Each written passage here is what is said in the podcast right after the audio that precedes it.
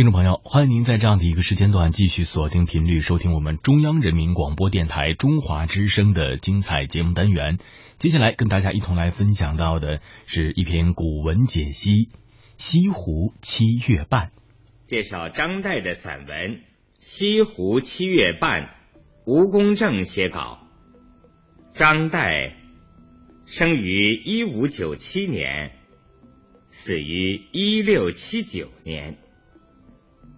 字宗子，又字石公，别号陶安，明末清初山阴人。山阴是现在的浙江省绍兴县。张岱出身在仕宦家庭，文学成就较高。《西湖七月半》是他的代表作。七月半。指农历七月十五日中元节这一天，杭州人倾城出动游西湖。这篇文章就是写这种情景的。文章一开始就点出了全文的描写中心：西湖七月半，一无可看，只可看看七月半之人。作者撇开其他情景，单单只写西湖七月半的人，这样的艺术构思是别具一格的。看七月半之人，以五类看之，这是概括，用来总领下文，然后逐类加以描写。其一。楼船箫鼓，峨冠盛筵，灯火幽兮，声光相乱。名为看月，而实不见月者。这句话中的楼船，指船舱是楼形的高大船只。箫鼓。吹箫打鼓，泛指奏乐。峨冠，高高的帽子；盛筵，丰盛的酒席。幽兮的幽，指幽灵，演戏的人；兮指仆人。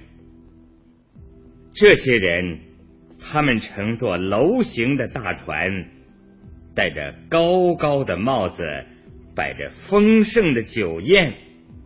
点起明亮的灯火，有幽灵演唱，有仆人侍候，声光相乱，描述了情态。光字落实了前面的灯火二字，声字落实了前面的箫鼓和幽字，乱字。极为生动的描述了他们寻欢作乐的情景。所有这些情景都表明了这是些达官贵人。这些人名为看月，而实不见月。他们纵情于楼船箫鼓，沉湎于灯红酒绿，连月色都见不着。这是说的第一种人，第二种人是：一船一楼，明瓦闺秀，携及铜銮，笑啼杂枝，环坐露台，左右盼望，身在月下，而实不看月者。一船一楼，这是既像船又像楼，指的是建在湖上的水榭。名娃是有名的美女，这里指歌妓之类的女人。闺秀指德貌双全的大家女子。铜銮指相貌好看的男童。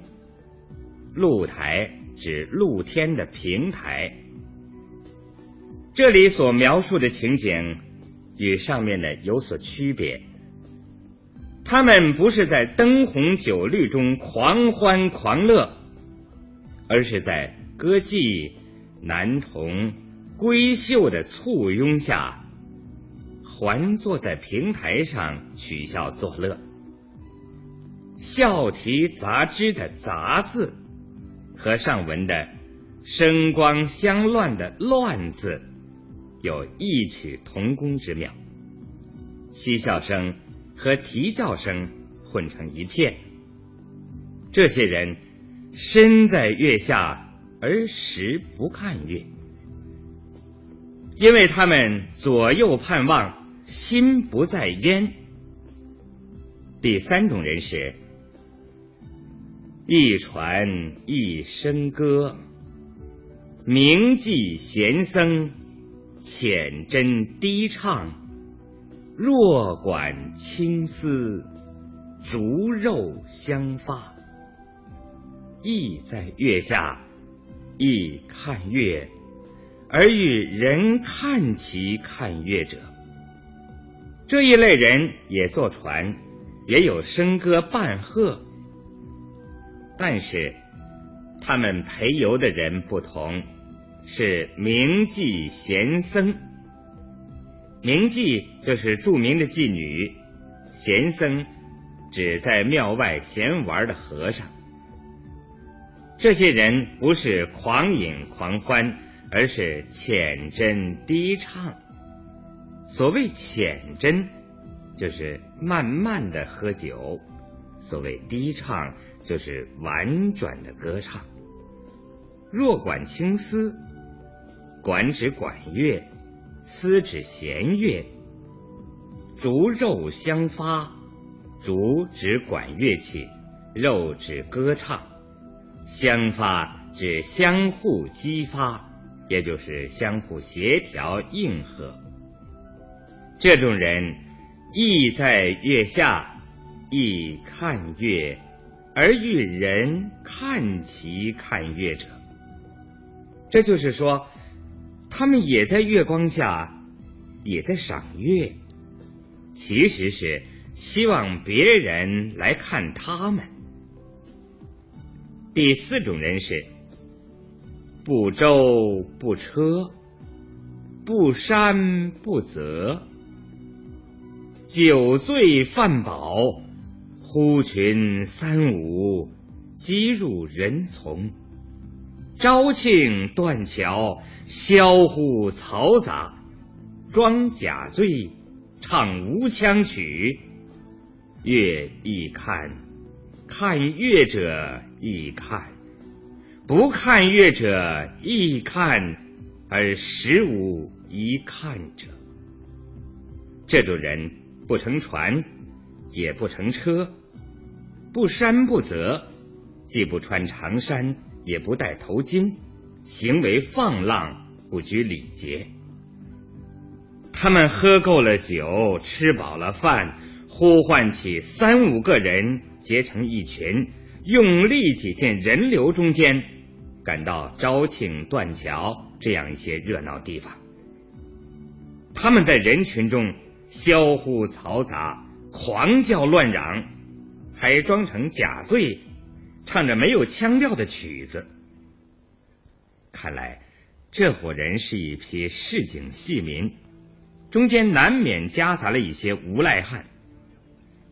这伙人也看月亮，也看观赏月亮的人，也看那些不看月亮的人。由于他们注意力不集中，视线分散，要在人群中起哄凑热闹。因而，在实际上什么也没有真正看到。第五种人是小船轻晃，静鸡暖炉，茶称玄煮，素瓷净地，好友佳人邀月同坐，或逆影树下。或桃萧李湖，看月而人不见其看月之态，亦不作意看者。这种人乘着小船，挂着青黄，也就是细薄的帷幔。船上有干净的茶几、暖炉，还有一种叫茶称的器具，可以用来随时煮茶。煮好以后，他们就用白净的瓷杯，很斯文的端送。显然，这是些文人雅士。他们隐身树下，泛舟里湖，为的是躲避喧闹。看月，而人不见其看月之态，亦不作意看。这种人是专心的观赏月亮，人们看不到他们看月的姿态，他们自己也不故意做出看月的样子。写完了五种人看月的情景和态度以后，作者用重彩浓墨写杭州人游湖的大场面。杭人游湖，四出有归。闭月如愁，四指上午九时到十一时，有指下午五时到七时。闭月如愁，是说他们逃避月亮，像逃避仇人一样。上午游湖，下午就赶紧回家。这是写平时的表现，目的是跟世夕，也就是。这七月十五日晚上的情景做对比：世夕好明，逐队争出，多靠门军酒前。轿夫情辽，列似岸上。一入舟，宿舟子急放断桥，赶入盛会。好明。是说号中元节游湖的虚名，逐队争出，意思是一队接着一队争着出城去游湖。多靠门军酒钱，就是多多的赏钱给守卫城门的士兵。情辽就是举起火把，列似岸上的四是等待的意思，一齐排列在岸上。等待，一入舟，宿舟子急放断桥，赶入盛会。舟子就是船夫，放是行船的意思。连起来说，就是他们一上船，马上催促船夫加快速度，把船开上断桥，投进盛会中去。速、急、赶三个字。把这些人那种迫不及待的情态描绘的活灵活现。作者接着写道：“已故二更以前，人声鼓吹，如浮如汉，如演如意，如聋如哑，大船小船一齐凑岸。”一无所见，只见高机高，舟处舟，肩磨肩，面看面而已。二鼓指二更天，古代靠击鼓来报时。鼓吹指音乐声，如沸如汗，意思是。像开水沸腾的声音，又像物体摇动的声音。如眼如意的眼，是指梦中惊叫；意是只说梦话。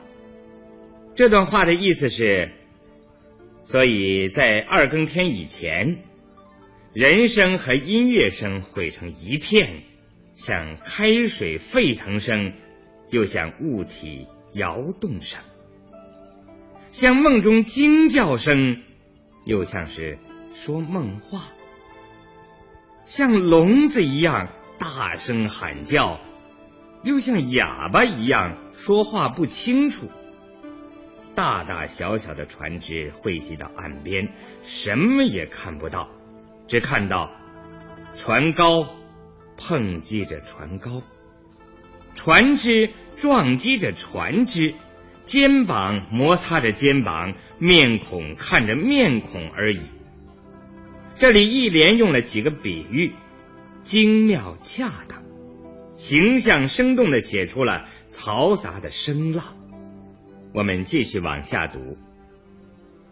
少客兴尽，官府席散，造吏喝道去。轿夫叫船上人不以关门，灯笼火把如烈星，一一簇拥而去。岸上人亦逐队赶门，见稀见薄。请客散尽矣。少客就是过一会儿。造吏指官府的衙役。喝道指吆喝行人让路，去是离开的意思。不以关门，意思是恐吓人们要关城门了。赶门只赶在关城门以前进城。这段连起来说，意思是：过一会儿，人们的游玩的兴趣尽了，官府的酒席撤掉，衙役们吆喝着行人离开，轿夫们恐吓着船上的人说城门就要关了，灯笼火把像布满了星星，一批一批的前呼后拥走开了，岸上的游人也一对一对的。赶在关城门以前进城，人越走越少，一会儿功夫全走光了。这段文字生动的描写了从官吏到普通游客回去的情景，这里突出了回去时的匆忙状态，这跟来时的匆忙恰成呼应。文章到这里没有结束。作者还要写一批真正懂得欣赏西湖七月十五月色的人们。吾辈使以舟近岸。吾辈指的是作者等一批人。始字照应了上文，是说大家都回去的时候，我们才出来。以舟近岸，就是拢起船靠上岸。断桥石凳始凉，席其上，呼客纵饮。这是说，断桥的石阶才有点凉意，把酒席摆在上面，呼唤着客人一起纵情饮酒。此时月如镜心磨，山复整装，湖复会面。会面，意思是洗脸。这个时候，月亮像刚刚磨过的铜镜一样，湖光山色，重新整装洗脸，恢复了平静和光亮。这既写出了月的明亮皎洁，山的秀丽，水的娇媚，又通过心字和复字。跟前面所写的景象做对比，作者的褒和贬是很明显的。接下来的几句是：“向至浅斟低唱者出，逆影树下者亦出。吾辈网通生气，拉与同坐。”这里的“向”就是以前。意思是说，前面提到的那些慢慢喝酒、婉转唱歌的人出现了，藏身在树影下的人也出现了。我们去和他们打招呼，拉着他们一起坐下。作者把前面写到的两种人纳入到这幅画里面来了，处处注意上下文的照应。文章接着写道。运有来，名既至，杯注安，竹肉发。韵友指风雅的朋友，箸就是筷子。风雅的朋友来了，著名的歌妓到了，杯酒筷子摆好了，管乐声乐一齐出现了。他们这种玩乐虽然热闹，但不像达官贵人那样的狂欢，透现出某种雅趣。他们的兴致也颇浓，一直玩到。月色迷茫，东方快要透亮的凌晨，这就是文章中所写的“月色苍凉，东方将白，客方散去”。在客人走后，吾辈纵舟，酣睡于十里荷花之中。香气拍人，清梦甚切。宋舟就是让船随便飘荡。古人常说，杭州有三秋桂子，十里荷花。十里指方圆面积，意思是说，我们让船儿随便飘荡。在十里荷花的湖面上，美美的睡觉，香气吹在人身上，平和安静的梦，非常惬意。这篇文章生动的描述了西湖七月十五的狂热景象。作者对那些庸俗游客的种种表演，表现出轻蔑的感情。他所欣赏的是包括自己在内的一批文人的高雅情趣。当然，这种情趣是封建士大夫文人的情趣，我们在阅读的时候是要仔细分辨的。这篇文章格调清新，描写生动，文辞优美，有很高的艺术成就。由于西湖七月半是个狂热的节日，作者所要描写的是游人，因而文章一开始用“只可看看七月半之人”一句话点出了中心。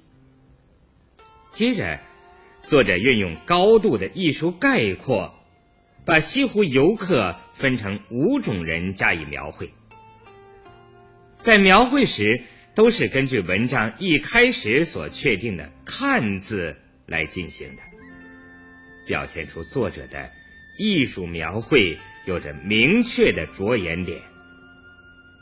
所以，作者虽然把五种人并列起来写，但是都以“看之”来收束，因而不显得散乱。这五种人的描绘。经过了作者的艺术概括和提炼，很有代表性和典型意义。